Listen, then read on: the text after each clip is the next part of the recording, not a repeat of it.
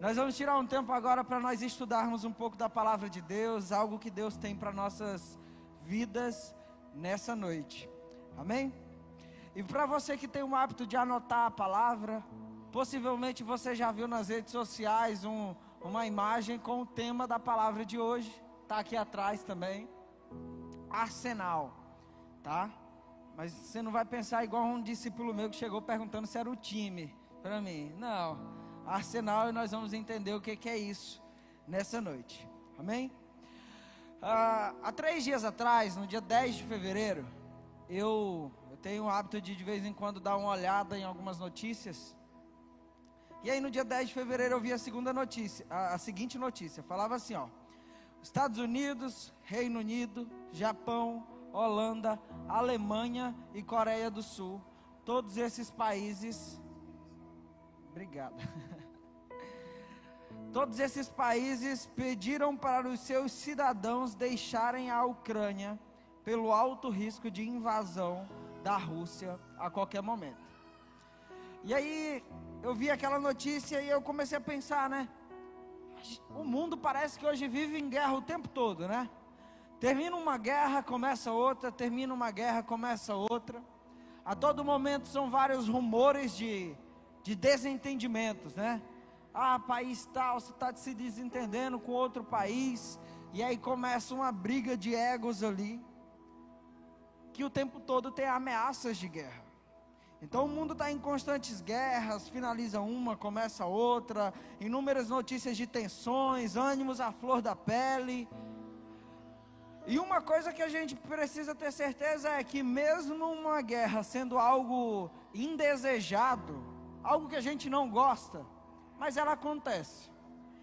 Desde muito tempo na história, a história é marcada por guerras e mais guerras. Primeira Guerra Mundial, Segunda Guerra Mundial, as cruzadas e guerra disso, guerra daquilo, mais guerra e isso acontece. Então as guerras são, acontecem e muitas vezes são recorrentes. A todo momento vai surgir uma nova, uma nova guerra. E eu queria deixar bem claro aqui um entendimento: não é que o pastor Alisson está falando que guerra é algo bom. Guerra é algo que tem que porque tem que acontecer. Não. O que eu estou falando aqui é que guerras inevitavelmente acontecem na história da humanidade. Não tem como a gente fugir. Se a gente abrir hoje uma plataforma de streaming, um Netflix, alguma coisa, você vai ver lá um campo só de filmes baseados em fatos reais de guerras que já aconteceram. Não tem para onde a gente fugir. Então a guerra não é que a gente entenda que a, a, guerra é algo bom. A guerra traz situações trágicas, a guerra bélica. Mas a gente precisa ter o um entendimento que o mundo não é só paz e amor. Infelizmente, o mundo não é só paz e amor. O mundo não é se dar bem com todas as pessoas. no mundo vai haver pensamentos divergentes.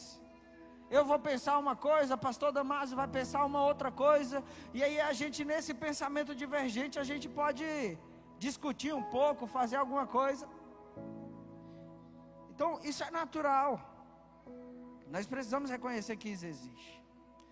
E aqui eu iniciei falando de uma guerra bélica, né? A ameaça de uma guerra bélica, com armas, com, com poder bélico. Mas no nosso dia a dia, nós não passamos apenas por guerras bélicas, que levam armas de fogo, né? Nós temos inúmeras guerras. Todos os dias a gente passa por guerras, batalhas, dificuldades, situações complicadas. Por exemplo, todos os dias a gente tem a guerra do sustento. Todos os dias a gente precisa levantar, acordar, tomar um banho, tomar um café e ir para o trabalho. É uma batalha diária que todos os dias a gente tem para conseguir o nosso sustento. Além dessa batalha, essa guerra pelo sustento, nós temos também a guerra pela sobrevivência. Todos os dias a gente está buscando mecanismos, formas de nos mantermos seguros, sobrevivermos. Ah, é colocando uma câmera de segurança, um sistema de alarme, um muro mais alto, uma cerca elétrica. e por aí vai. São formas de nós enfrentarmos a guerra pela sobrevivência. Uma forma também da guerra pela sobrevivência são as doenças. Enfrentar doenças é uma guerra de sobrevivência. Algumas mais pesadas, que são algumas doenças que, vamos dizer assim, castigam mais, né? Como um câncer. Outras mais leves, como uma, uma virose simples, leve. Mas é uma guerra de sobrevivência. Além da guerra de sustento, de sobrevivência, nós passamos também todos os dias por guerras familiares. Todos os dias na nossa casa nós vamos ter situações onde a nossa família vai haver atritos, dificuldades, contendas, discussões. São guerras familiares. Um quer uma coisa, outro quer outro, e ali naquela aquele pensamento divergente vai haver uma, uma guerra. Às vezes as guerras familiares é de algum parente que está entregue ao vício. É uma guerra familiar também. E uma outra guerra que nós passamos todos os dias é a guerra interna. Todos os dias dentro de nós mesmos nós passamos por inúmeras guerras. Ah, eu vou, eu desisto do trabalho ou não? E aí você fica naquele turbilhão de pensamentos.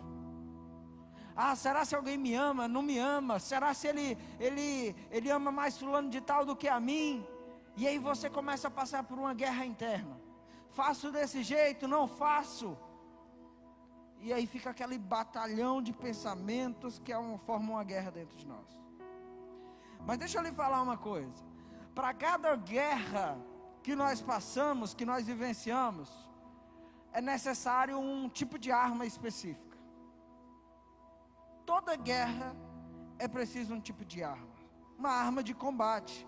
Cada guerra tem sua necessidade. Sabe por quê? Entenda comigo. O Brasil é um país que há um bom tempo não se envolve em qualquer guerra, certo? Sim ou não? Sim, historicamente ele não, recentemente não se envolveu em nenhuma guerra. Mas isso não isenta de que o Brasil tenha armas para uma possível guerra. Se você for pesquisar o tempo todo o Brasil, ele vai, compra caças, compra drones, compra armas, encomenda coletes e tudo mais, faz treinamento com o exército, com a força militar. Para o quê? Caso haja a necessidade de uma guerra, ele esteja preparado. Então, nesse exemplo do, do Brasil, a gente entende que não é porque naquele momento, nós não estamos enfrentando uma guerra que isso nos imune de não termos armas. Todo país tem armas, independente se está em guerra ou não. E da mesma forma é a nossa vida. Independente de qual guerra nós estejamos passando no nosso dia a dia, nós vamos ter necessidades de armas, de um arsenal. Nós precisamos ter armas, mecanismos que nos facilitem a vencer aquela batalha. Quantos aqui estão entendendo? Amém? Glória a Deus por isso. Então eu queria lhe falar que Deus tem um arsenal reservado para cada um de nós. Amém? Para cada um de nós, para cada batalha nossa, Deus tem um arsenal. Tem um conjunto de armas destinada para cada batalha. E eu queria comentar com você três histórias da Bíblia. Eu não vou ler ela no não vou ler o texto bíblico, vou tentar resumir, mas eu vou falar a referência para você anotar. Três histórias onde as pessoas tiveram que usar uma arma para vencer a batalha. A primeira história que eu vou falar está lá em Josué capítulo 6. Josué capítulo 6. Fala da história de Josué com seu exército quando foi enfrentar a cidade de Jericó. Josué tinha um exército, o povo tinha saído do Egito, tinha peregrinado pelo deserto, tinha entrado na terra prometida. Moisés já havia falecido e Josué já havia sido levantado como líder. E aí eles se depararam com um inimigo que era a cidade de Jericó, o povo que habitava em Jericó. E aí Josué começou a orar e Deus deu uma instrução: olha, você vai vencer a batalha contra esse inimigo. Você precisa tomar posse dessa terra. E você vai vencer. Só que para vencer essa batalha você vai usar uma estratégia diferente, Josué. Você vai fazer o seguinte: Você vai pegar o seu exército. Durante seis dias, você vai sitiar a cidade. Ou seja, você vai ficar ao redor da cidade. De manhã eu até me equivoquei, que eu falei que eles tocavam a trombeta nos seis dias, mas eles não tocam. Você vai rodear a cidade, vai marchar ao redor da cidade e não vai fazer nada. Vai voltar para o seu acampamento. Josué, sem entender, nunca fui para uma guerra só para rodar, mas tem que obedecer, foi lá. Primeiro dia, cercou a cidade, marchou ao redor da cidade. Segundo dia, do mesmo jeito. Terceiro, quarto, quinto, sexto dia, ele obedeceu piamente aquilo que o Senhor tinha falado. Mas no sétimo dia, Deus mudou a estratégia. Ele falou assim: Josué, se prepara que é hoje. É hoje que a vitória vem. Ele falou assim: ó, agora, além de cercar a cidade, você vai posicionar todo o exército ao redor da cidade. E cada um vai levar uma trombetazinha. E aí vocês vão cercar a cidade. E na hora que, você, que eu der a ordem para você, você vai falar para o exército para todo mundo tocar a trombeta. E aí naquela hora Josué foi, chamou o exército, passou todas as instruções. E aí o exército cercou a cidade, se posicionou. Quando Josué deu a ordem, todo mundo tocou a trombeta. E naquela mesma hora, o muro de Jericó todo veio abaixo. E aí o exército pôde invadir a cidade e conquistar a cidade. Então, que arma foi que Josué usou aqui para conquistar aquela batalha? Uma simples trombeta. Quem já imaginou ganhar uma guerra tocando trombeta, fazendo zoada? Até falei de manhã que se fosse assim, a Aliança Jovem e a Aliança Tim da El Shaddai ganhava tudo que era guerra. Que o povo barulhento, né? É verdade. Ficaram tudo calado agora, só para me deixar de mentiroso. Olha só. Então Josué ele ganhou uma guerra com uma arma que era uma trombeta. Segunda história que eu queria lhe falar, está lá em Juízes capítulo 7. A história de Gideão. Gideão era o líder daquele povo, do povo de Deus naquela época, e ele ia para a guerra também. Só que Gideão estava numa situação diferente. Ele tinha no exército dele um poderosíssimo exército cerca de 22 mil homens. E aí o que, é que aconteceu? Deus parou, pensou e falou assim: rapaz, se esse povo for para a guerra, eles são tão numerosos, tão poderosos, que pode ser que eles vão achar que ganharam pela força do próprio braço, e não porque eu abençoei eles com a vitória. E aí Deus chegou em Gideão e falou assim: Gideão é o seguinte, eu não quero essa quantidade de gente aí não. Pergunta aí quem que está com medo e os que tiver com medo estão liberados para ir para casa. E aí Gideão obedeceu, chegou na frente daqueles 22 mil homens, perguntou: quem aqui está com medo? Um monte levantou a mão. Ele, ó, quem está com medo aí pode ir embora, que a gente não quer medroso aqui no exército, não. De 22, 12 mil foram embora, ficou só 10 mil. 12 mil medrosos. Só que Deus olhou assim e ainda falou assim: ó, ainda está muita gente, a gente precisa reduzir. É o seguinte, Ideão, tu vai fazer o seguinte, tu vai levar esse exército todinho para a beira da água, para todo mundo beber água. E eu vou escolher aqueles que eu quero. E tu vai, os que eu escolher é aqueles que vão pegar água e vão beber como se fosse um cachorrinho, colocando a língua para fora e bebendo a água. Gente, quem aqui alguma vez na vida já bebeu água igual um cachorro? Ninguém. Era algo improvável demais de acontecer. Mas daqueles 10 mil homens, 300 beberam igual um cachorrinho. E aí Gideão foi, ó, tu que tá assim, vem, é tu, vem, vem, vem. Separou os 300. Aí Deus falou assim: agora tá bom. Agora, se eles ganhar, eles vão saber, vão ter certeza que não foi porque eles eram bonzão, mas sim porque eu abençoei. E aí Deus deu a estratégia da guerra. Olha, Gideon, é o seguinte, com esses 300, o que tu vai fazer é o seguinte, tu vai pedir para cada um pegar uma trombeta, um vaso de barro e uma tochazinha. E vocês vão para a guerra desse jeito. E aí o exército foi, os 300. E Deus falou assim: Gideão, coloca os 300 ao redor da cidade. Quando eu der a ordem, vocês vão fazer o seguinte: vão tocar a trombeta vão jogar o vaso de barro no chão para quebrar, e depois vão começar a gritar e ficar segurando as tochas. Olha que maneira legal de lutar uma guerra, nem, nem dá para suar, só para gritar. E aí o exército de Gideão fez isso.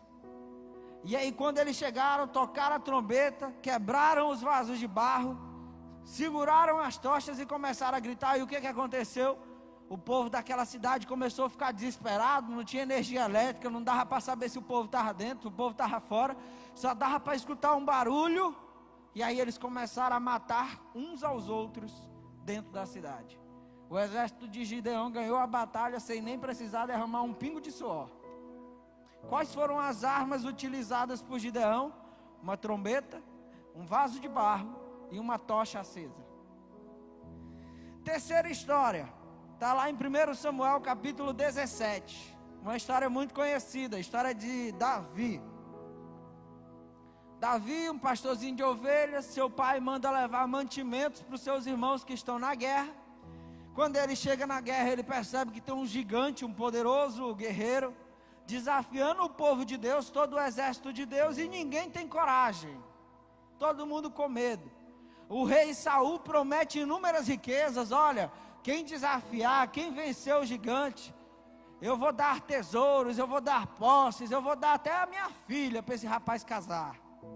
E ninguém queria, todo mundo com medo. Davi chega pequenininho, começa a perguntar do negócio, é repreendido pelo seu irmão. Mas ele fala: Ó, oh, eu vou, eu batalho contra esse rapaz. E aí Saul manda chamar, é mesmo, você vai, vou. Pois pega aqui minha armadura. Saul era bem forte também. E aí Davi vestiu aquela armadura pesada, grande. Ficou parecendo um bonequinho no meio de um negócio gigante.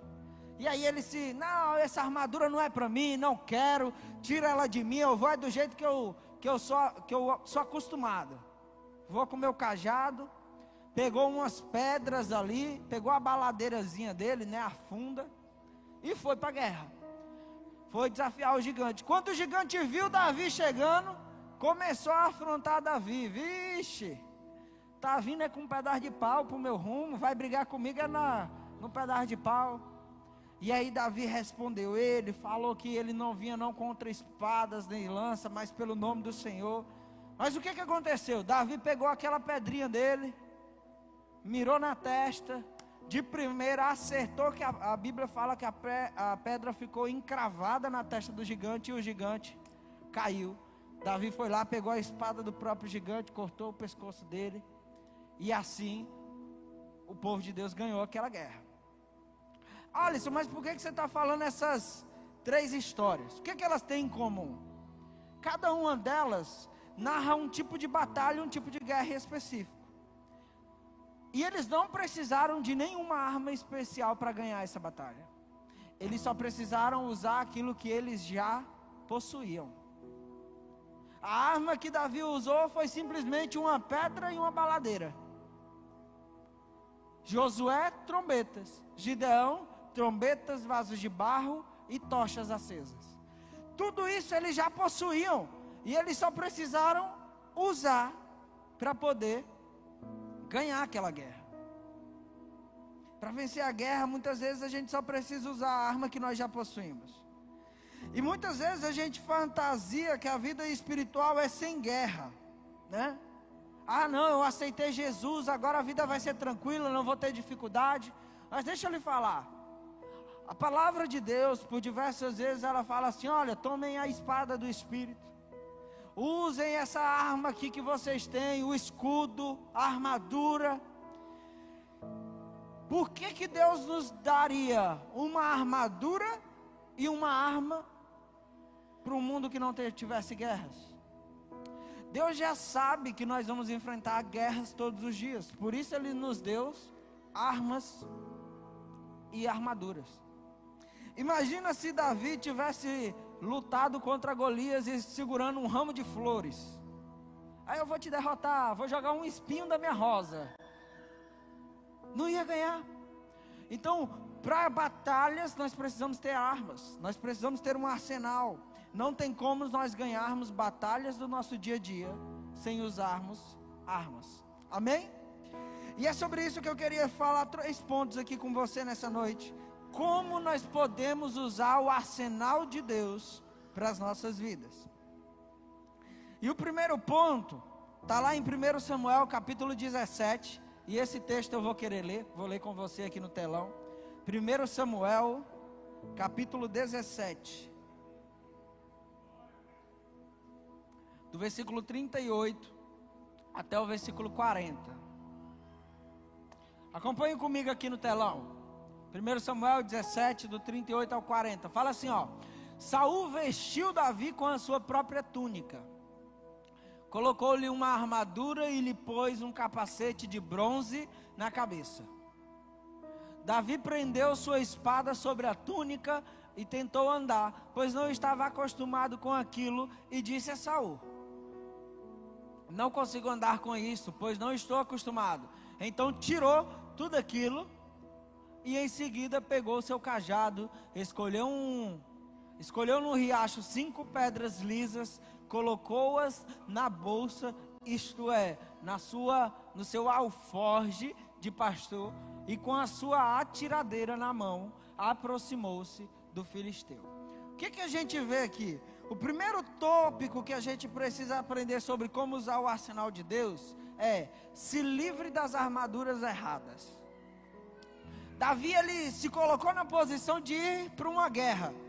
E Saul ficou receoso de ser responsável em colocar uma pessoa mais frágil em uma situação de risco. E aí ele lembrou: eu tenho uma armadura e eu não vou usar essa armadura. Vou emprestar para Davi. E aí emprestou aquela armadura para Davi. Só que quando Davi colocou ela, ficou um negócio difícil, pesada, ruim de locomover. O tamanho não batia. E aí Davi teve que simplesmente falar assim: olha, essa armadura não é apropriada para mim. Essa armadura, ao invés de me ajudar, me proteger, vai mais me atrapalhar. Então a primeira coisa que a gente aprende é que muitas vezes a gente está indo para a guerra com a armadura que não serve para a gente. Uma armadura grande demais, inapropriada, pesada, que mais dificulta a nossa locomoção, o nosso movimento, do que nos ajuda no combate. Muitos de nós temos vestidos armaduras, e essas armaduras somos nós mesmos que escolhemos, e muitas vezes nós mesmos quem fazemos elas, e decidimos entrar dentro. Que tipo de armaduras são essas, Alice? O que você está falando? Eu trouxe alguns exemplos assim, aqui.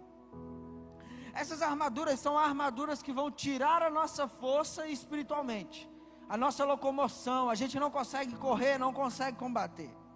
Um dos exemplos desse tipo de armadura é a armadura do nós mesmos. O que, que, é isso?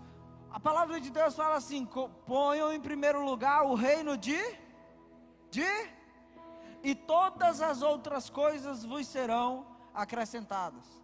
Só que acontece o contrário, a gente começa a se preocupar tanto com os nossos próprios objetivos, que a gente começa a correr apenas atrás deles. Ah, é o meu sonho disso, é a minha posse, é aquele carro que eu quero, é aquela casa que eu quero, a viagem que eu quero, é isso que eu quero, que eu quero, que eu quero. E quando a gente menos percebe, nós já perdemos toda a nossa força para buscar aquilo que Deus quer. Porque nós dedicamos toda a nossa força naquilo que eu quero. Então, nós mesmos, ele acontece quando a gente desfoca daquilo que é o mais importante. A gente tira o foco de uma vida de santidade, de uma vida de oração, de uma vida de leitura de Bíblia e começa a destinar todo o nosso foco apenas para os, nossos, apenas para os nossos próprios objetivos pessoais. Muitos de nós já usamos essa armadura. Talvez hoje não mais a gente use, mas em algum momento da nossa vida nós perdemos o foco total daquilo que era de Deus mesmo vindo para a igreja no domingo, mesmo indo para a célula na quinta, na quarta, na terça, mas o nosso foco estava totalmente diferente.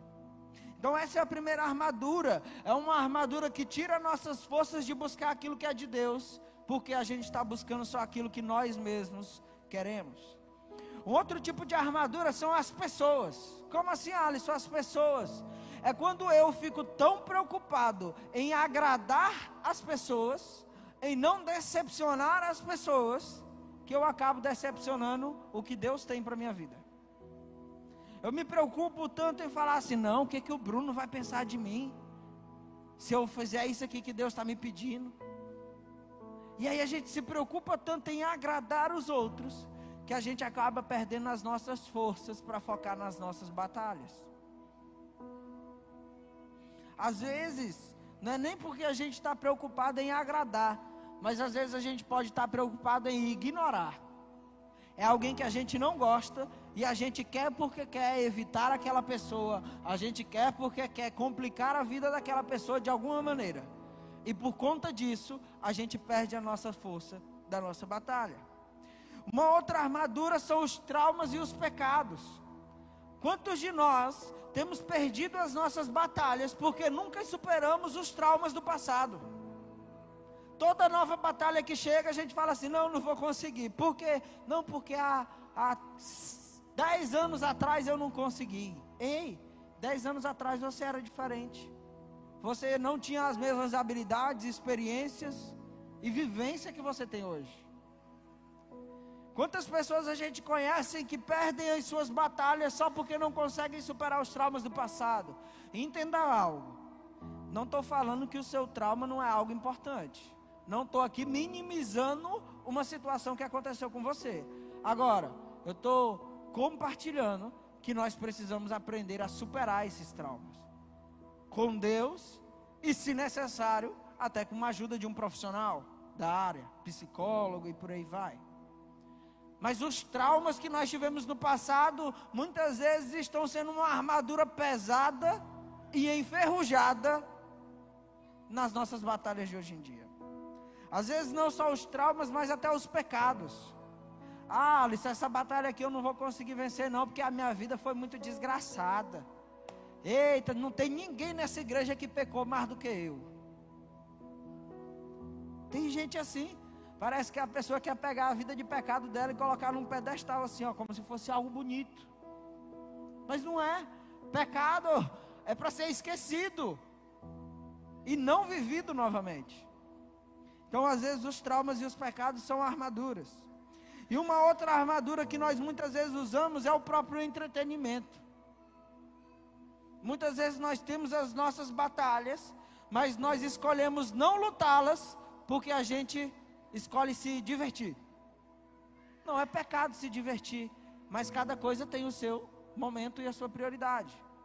Como assim, Alice?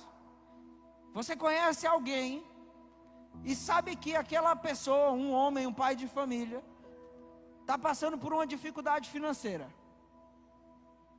E você sabe que ele tem uma habilidade que permite com que ele trabalhe e ganhe recursos para sustentar a sua família. Mas aquele homem, ele prefere ficar em casa assistindo futebol ou vendo Netflix. Esse é um tipo de armadura. É quando a pessoa sabe que tem uma batalha que precisa lutar, mas ele prefere fugir daquela batalha e se divertir. Infelizmente, esse é um hábito que está se transformando comum na nossa geração. Quantas pessoas a gente conhece e sabe que tem batalhas pessoais, a família precisa de um pouco mais de oração, a família precisa de um pouco mais de empenho no trabalho, a família precisa de um pouco mais de empenho em arrumar as coisas em casa, mas aquela pessoa prefere fugir daquela batalha que ele tem no dia a dia e apenas se divertir. Esse é um tipo de armadura também. Deixa eu lhe falar, as armas de Saul não serviram para Davi. A armadura de Saul não serviu para Davi. Muitas vezes nós queremos escolher uma dessas armaduras porque nós estamos nos comparando com outra pessoa. Ah, não, não vou trabalhar mais não. Por quê? Porque eu vi que fulano de tal, ele me ensinou lá no arrasta para cima, que se eu fizer dessa forma que eu vou ganhar dinheiro e eu não preciso mais trabalhar. Aí começa a pegar uma armadura que não serve para ele nós precisamos descobrir a armadura que Deus tem para cada um de nós. Qual é a forma que a gente deve agir, qual é a forma que a gente deve viver, combater as lutas da nossa vida, qual é o posicionamento que a gente precisa ter para vencer as nossas batalhas. E eu queria lhe fazer uma pergunta: será se as armaduras que nós temos usado no nosso dia a dia, se você parar agora para tentar lembrar das suas situações diárias. Será que as suas armaduras têm mais lhe ajudado nas batalhas ou mais lhe atrapalhado? Não precisa responder não. Sabe, nós queremos um Deus pacífico, passivo e omisso. Como assim, Alisson? A gente quer que Deus cumpra a boa palavra dele nas nossas vidas, mesmo nós escolhendo decisões erradas. A gente escolhe ir para usar armaduras que não convém para batalhas que nós vamos lutar, e a gente quer que Deus nos ajude. Deus, a Bíblia não fala que Deus é um Deus passivo. Pelo contrário, ela fala que Deus é um Deus justo. O que é um Deus justo na nossa batalha? É Deus parar e falar assim, pastora Samara, Deus falar assim, Samara, a armadura que você precisa usar nessa batalha que você vai enfrentar é um jejum de 40 dias. Você precisa fazer um jejum de 40 dias. Mas a Samara, como ela não quer fazer um jejum, ela fala assim: Não, não vou. Eu vou fazer um jejum só de 7 dias e vai estar tá bom, porque vai ser um jejum. E aí ela usa uma armadura errada. E aí o que, que a gente quer? A gente quer que, ao nós irmos para a batalha, mesmo com a armadura errada, que Deus amenize a batalha para a gente. Não, Deus, por favor, tira a flecha de verdade aí da mão do, do guerreiro e bota aquelas flechazinhas que tem aquele negocinho que cola na parede assim, para não me para não me machucar. Não. Deus não ameniza nossas guerras porque nós estamos com a armadura errada, gente. Se nós fomos para a guerra com a armadura errada, nós somos cientes. Foi uma escolha nossa. Quem escolhe qual armadura vai usar, somos eu e somos é você. Deus não vai amenizar uma guerra que nós precisamos travar e vencer só porque nós escolhemos usar a armadura errada. Esses dias eu assisti um filme bem legal fala da história de um, de um técnico de futebol americano. Em 2010 ele treinou o time de futebol americano lá da NFL, a liga, a principal liga de futebol americano do mundo, que é lá dos Estados Unidos. E aí ele treinou o time, foi campeão e tudo mais. Só que descobriram que no time dele tinha um esquema em que os jogadores do time dele lesionavam os jogadores dos outros times de propósito, em troca de dinheiro. O filme não fala se o técnico era o responsável por isso ou não, mas ele foi punido por conta disso. Ele foi punido pela liga e falaram assim: olha, você vai ter que ficar um ano afastado da Liga Nacional de Futebol Americano. E aí ele se afastou. Só que nesse ano que ele se afastou, ele decidiu treinar o time do filho dele. filho dele, adolescente. Ele decidiu treinar. Só que o time do filho dele não era um time qualquer era um time muito ruim. Era um time horrível. Um time que não marcava pontos e só sofria pontos. E no campeonato juvenil, que era aquele campeonato, tem uma regra que era assim: o, o time adversário alcançou 40 pontos de diferença no placar, desliga-se o placar.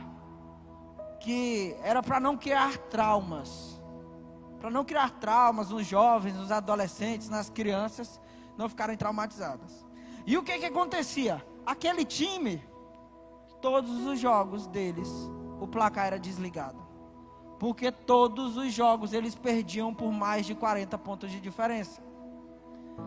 E aí aquele técnico começou a se incomodar e decidiu ajudar o treinador do time lá, que ele percebeu que tinha boa vontade, mas não tinha conhecimento. E aí ele foi lá, ajudou. Primeira coisa que ele fez, pegou o melhor jogador do time que estava numa função importante de status e falou assim: "Olha, as suas habilidades não são para essa função. Você vai jogar nessa outra função aqui". E aí todo mundo já achou estranho. Esse negócio não está certo. Vai pegar o nosso melhor jogador e vai botar para jogar numa função que ele nunca jogou? E aí o time entrou. O time entrou no início do jogo, todo mundo desacreditado. O time começou a tomar um, um sacode de novo. Só que aí o treinador percebeu que durante o jogo ele percebeu que tinha um outro jogador que estava numa função errada. E aí ele mudou também. Olha, você nunca jogou nessa outra função aqui, mas você vai jogar a partir de hoje. E aí o que, que aconteceu? Eles marcaram o primeiro touchdown, que é o primeiro ponto naquele jogo. Marcaram o primeiro ponto e aí o time comemorou e tarará. Só que eles perderam do mesmo jeito. Mas aconteceu algo fantástico. Eles perderam apenas por 38 a 8. O que, que aconteceu? O placar não desligou.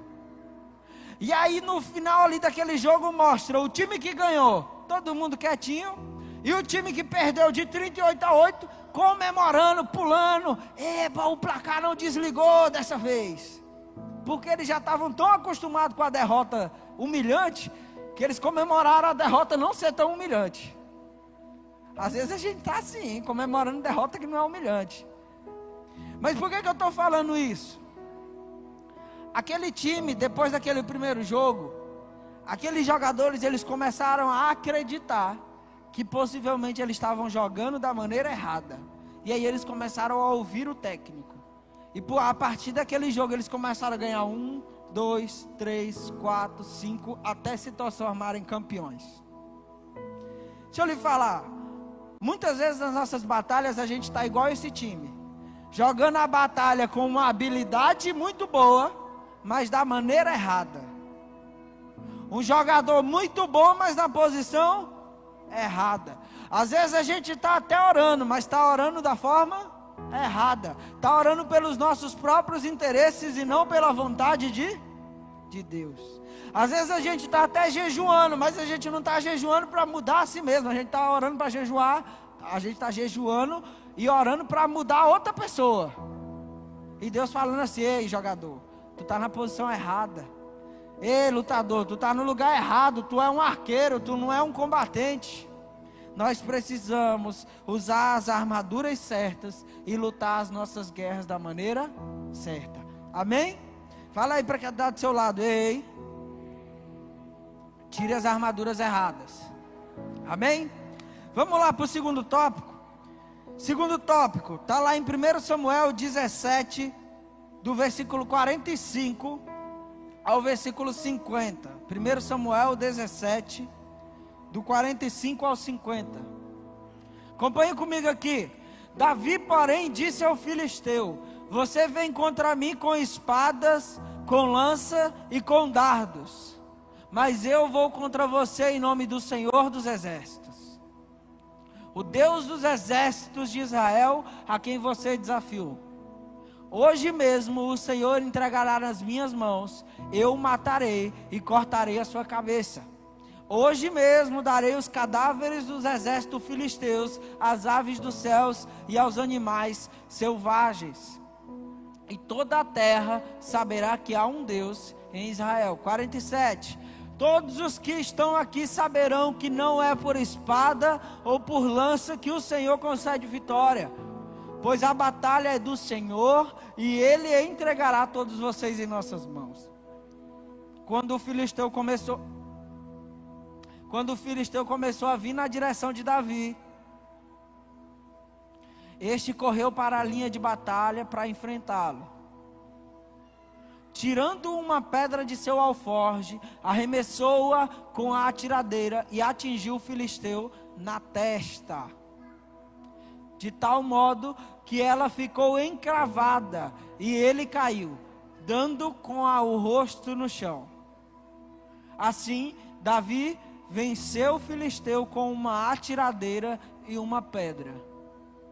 Sem espada na mão, derrubou o filisteu e o matou. Amém? Davi, ele não foi para a guerra despreparado. Ele foi para a guerra com experiências. Ele, como pastor, já tinha derrotado ursos e leões. E ele tinha habilidade com aquele instrumento que ele decidiu usar, que era a tiradeira, baladeira, funda, como você gostar de chamar. O arsenal de Davi, a arma que Davi tinha em suas mãos era limitada. Ela não tinha um grande poder de dano. Mas isso não foi desculpa para ele não utilizar. Muitas vezes eu e você não estamos utilizando armas que nós já possuímos, que nós já temos habilidades, simplesmente porque a gente acha que ela é incapaz diante das nossas dificuldades. Mas deixa eu lhe falar algo. Mais importante do que você ter uma arma mais poderosa é você saber usar a que você já tem. Sabe por quê? Se Deus chegar com uma bazuca e entregar na mão do Eric, e ele nunca atirou com um revólverzinho ou com uma seta de chumbim, ele não vai saber atirar com a bazuca. Por quê? Porque à medida que nós usamos as armas que nós já temos, que são muitas vezes mais simples, elas vão nos dar conhecimento para lá na frente usarmos outras armas. Então nós precisamos usar as armas que nós já temos nas nossas mãos. O tópico 2 é: use as armas que você já possui. Muitos de nós já temos um dom, um talento, uma habilidade, um treinamento, um conhecimento, uma coisa que nós fazemos muito bem. Mas nós não acabamos não fazendo, porque nós achamos ela incapaz, nós achamos ela pequena, nós achamos ela menos poderosa. Muitos de nós chegamos e falamos assim: ah, pastor, eu queria ser igual o Billy Graham, um grande evangelista. Eu queria ser igual o pastor Raimundo Nonato, um grande pastor que cuida de pessoas. Eu queria ser igual o pastor Marcos Paulo, um grande pregador. Mas nós nunca começamos a usar os dons e as habilidades que nós já temos. E essas habilidades, elas podem ser simplesmente orar por alguém. Ei, deixa eu orar por você. E aí você começando a fazer uma simples oração por alguém, pode ser que aquela seja sua arma. E quanto mais você orar por outras pessoas, a gente vai começar a ver milagres e maravilhas acontecendo na vida da igreja. Pode ser que sua arma seja estar aqui comandando louvor e à medida que você estiver adorando, pessoas estão recebendo da presença de Deus. Mas muitos de nós estamos decidindo não usar essas armas que nós já temos, porque achamos elas menores.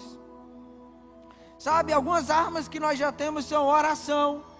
Nós podemos orar, gente. A oração é uma das principais armas de um crente. A adoração é uma principal arma de um crente. Às vezes o abraço, você abraçar alguém já se transforma em uma arma ou alguma coisa para ganhar uma guerra cuidar de outras pessoas, jejuar, ensinar, pregar, evangelizar, administrar, fazer o seu trabalho. Tudo isso é uma arma na sua mão. E isso pode lhe ajudar a vencer uma guerra. Sabe, Davi, ele só precisou de uma pedra. Uma pedra só. Uma pedra foi suficiente para ganhar a guerra todinha. Sabe o que está acontecendo com a gente? A gente tem essa uma pedra, mas prefere deixar ela no bolso do que usar ela. Quantos de nós temos inúmeras habilidades e dons, inúmeras características que são só nossas, que se nós colocarmos ela em prática, nós vamos melhorar a nossa vida, a vida da nossa família, a vida da nossa igreja e de todo mundo que está ao nosso redor. Mas a gente prefere pegar essa pedrinha e colocar no bolso. Nós podemos comparar essa situação como aprender a andar de moto. Quantos aqui andam de moto? Pilotam moto? Perfeito. Quantos aqui acham que seria possível você pegar uma moto e andar de primeira, ficar em pé, se você não tivesse andado pelo menos de bicicleta antes? poucas pessoas. Sabe por quê? Porque na hora que você pega uma moto, você precisa ter treinado o equilíbrio de uma bicicleta antes. E antes de andar de bicicleta, você muitas vezes precisou treinar de, com as rodinhas no pneu, né? Eu tinha uma rodinha, era meu sonho era perder aquelas, aquela rodinha que ficava no pneu da bicicleta. Para nós avançarmos na nossa vida, para nós conseguirmos novas armas, nós precisamos usar a que nós já temos hoje. Nós precisamos andar de bicicleta para poder andar de moto depois. Amém? Fala para quem está do seu lado aí, fala assim: ei, tira a ferrugem da tua arma, joga um óleo lubrificante nela e usa essa arma, crente velho. Não deixa essa arma guardada, não, pelo amor de Deus. Amém? Terceiro ponto, vamos lá. 1 Samuel, capítulo 17. 1 Samuel, capítulo 17, versículo 50. 1 Samuel 17, 50. Fala assim, ó. Assim Davi venceu o filisteu com uma tiradeira e uma pedra. Sem espada na mão, derrubou o filisteu e o matou. Davi correu, pôs os pés sobre ele e, desembainhando a espada do filisteu, acabou de matá-lo, cortando-lhe a cabeça com ela. Quando os filisteus viram que o seu guerreiro estava morto, recuaram e fugiram. Pula para o 54 agora, para o versículo 54. Pronto. Davi pegou a cabeça do filisteu, levou-a para Jerusalém e guardou-a as armas do filisteu em sua própria tenda. O que é aqui? O que é esse terceiro ponto? O terceiro ponto é: evolua o seu arsenal. O que que Davi fez? Davi ele primeiro se despiu da armadura que não era dele, depois ele decidiu usar a arma que ele já possuía, e aí chegou a hora que ele precisou evoluir a arma que ele tinha. Ah, ele decidiu usar a arma dele a ponto de que, com a arma dele, com aquela pedrinha, ele ganhou a guerra. Ele derrubou o gigante. E por ter derrubado o gigante, ele se tornou habilitado a usufruir de uma nova arma. E entenda bem, a nova arma dele era melhor do que aquele poderia ter ido para a guerra e não ter ganhado. Ele poderia ter usado a espada de Saul, pesada, que não ia conseguir usar bem e perderia a guerra. Mas o simples fato dele decidir usar a arma que ele já possuía, que era a pedrinha, fez com que ele se transformasse habilitado, que ele tivesse respaldo para ganhar uma arma nova, que foi a do gigante. Uma arma muito melhor, maior e mais poderosa. Então, as armas de Davi deram a, a, um respaldo para que ele pudesse evoluir a arma que ele tinha. Agora, entenda bem: não é porque a gente combateu uma guerra que a gente vai virar uma bomba atômica agora. Ah, eu venci minha primeira batalha, agora ninguém me segura mais, eu vou virar uma bomba, eu vou ganhar tudo que é batalha agora. Não. Aqui eu trago um exemplo, eu sou pastor de adolescentes, e os adolescentes gostam muito de videogame, né? Jogos eletrônicos. E quando você vai para um jogo eletrônico, tem as fases.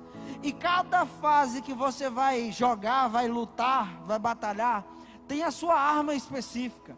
Você precisa ganhar aquela fase do jogo, da batalha, com a arma que é para aquela fase. E à medida que você ganha aquela fase, que você vai para a próxima, você recebe uma arma nova e melhor. Não significa que quem passou da fase 1 para a fase 2 já vai ganhar a melhor arma do jogo. Pelo contrário, ele vai ganhar a arma adequada para a fase 2. Então muitas vezes a gente tem um engano de que acha que porque nós ganhamos a nossa primeira guerra, a gente já tem uma arma super poderosa. Ah, agora eu ganho de quem quiser, de quem eu quiser. Não. Cada fase, cada batalha tem a sua própria arma. Mas sabe o que, que acontece também?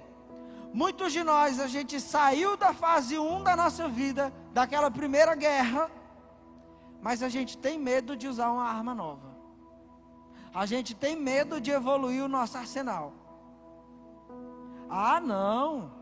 Essa promoção aqui que Deus está me dando no trabalho, não, não sou, sou habilitado para isso, não. E aí, foge de uma guerra. Por quê? Porque quer usar uma arma menos potente em uma fase que exija uma arma mais potente. Nós precisamos aprender que evoluir o nosso armamento é uma necessidade também. Nós começamos usando o que nós já temos, mas nós precisamos melhorar a cada batalha. Mas deixa eu lhe falar, porque muitas vezes a gente foge dessa melhoria das nossas, do nosso arsenal, das nossas armas. Porque para a gente usar uma arma nova, primeiro a gente precisa ser treinado para usar aquela arma nova. Se a gente usou um punhal, quando a gente recebe um revólver, a gente precisa passar por um treinamento. Ó, oh, como é que faz?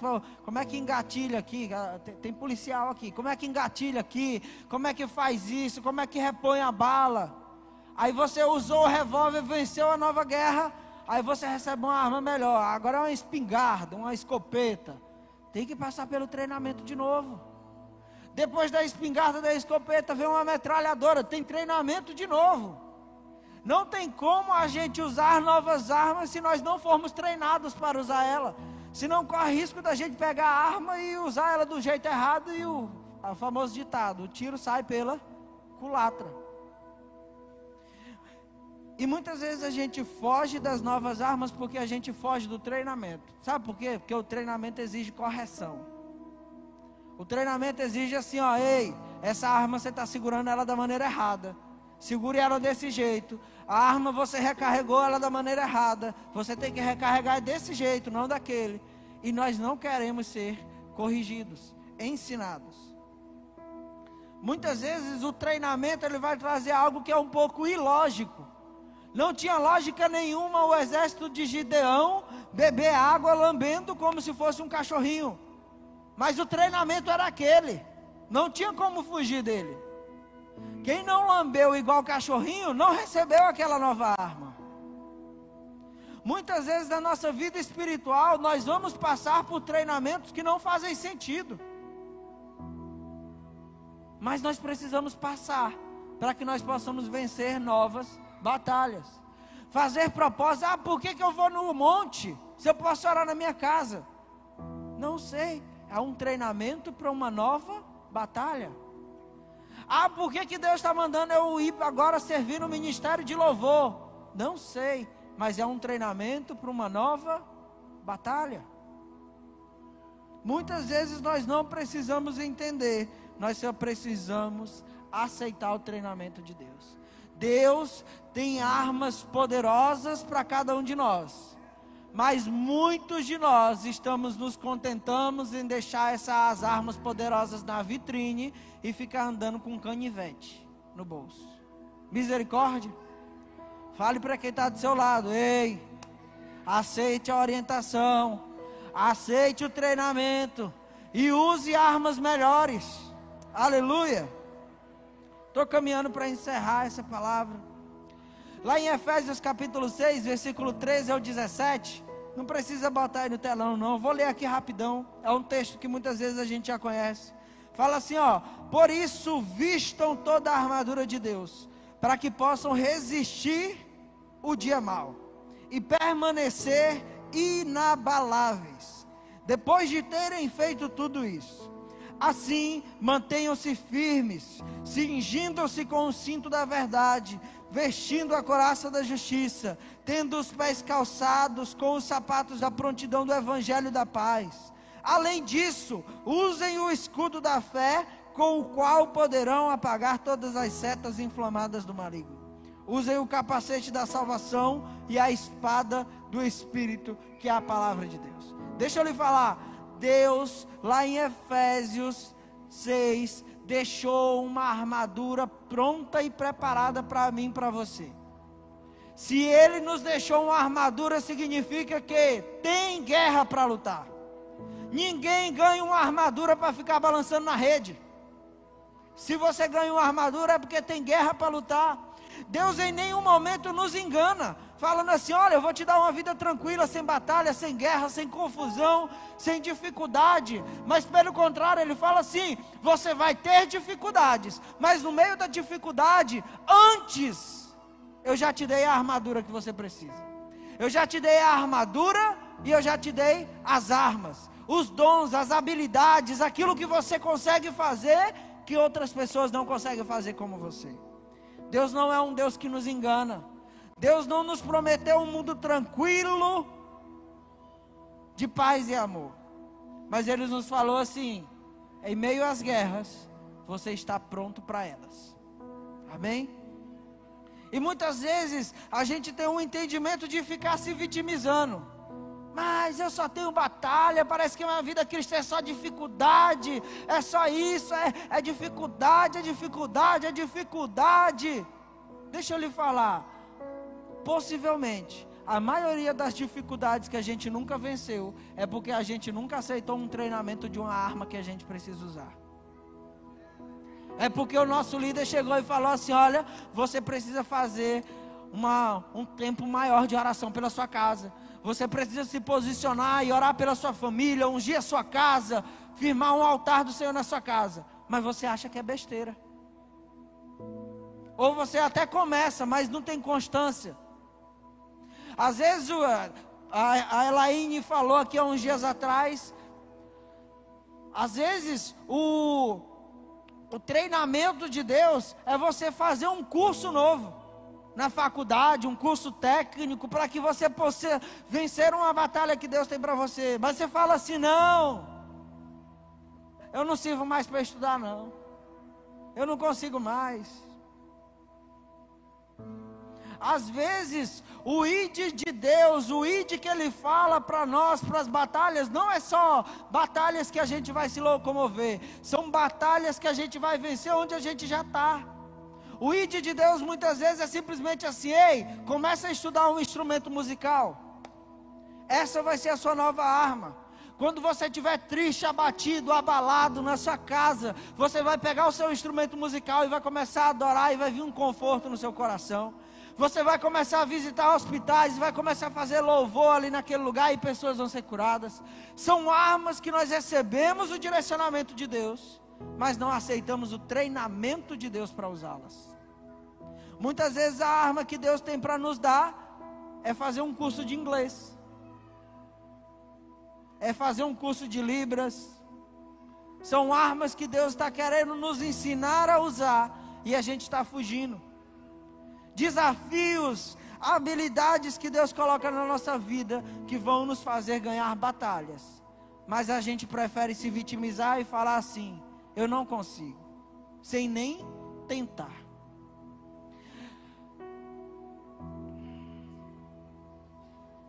Deixa eu lhe falar uma coisa.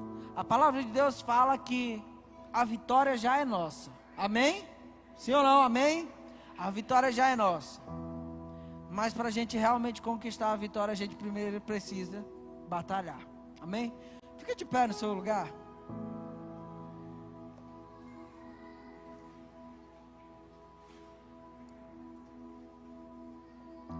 Eu não sei o que você conseguiu absorver disso que nós falamos nessa noite. Eu não sei se você conseguiu identificar na sua vida alguma coisa que fizesse sentido com a palavra de hoje. Pode ser que você chegou nesse lugar e enquanto a gente estava falando aqui, você percebeu que você tem carregado armaduras na sua vida que você não precisa usá-las. Mágoas, traumas, um constante desejo de agradar outras pessoas, ou estar focado em si mesmo a ponto de esquecer das coisas de Deus. Mas hoje é uma noite que você pode escolher não usar essa armadura. Davi ele só precisou escolher e falar assim: essa armadura eu não tenho o costume de usar e ela vai me atrapalhar.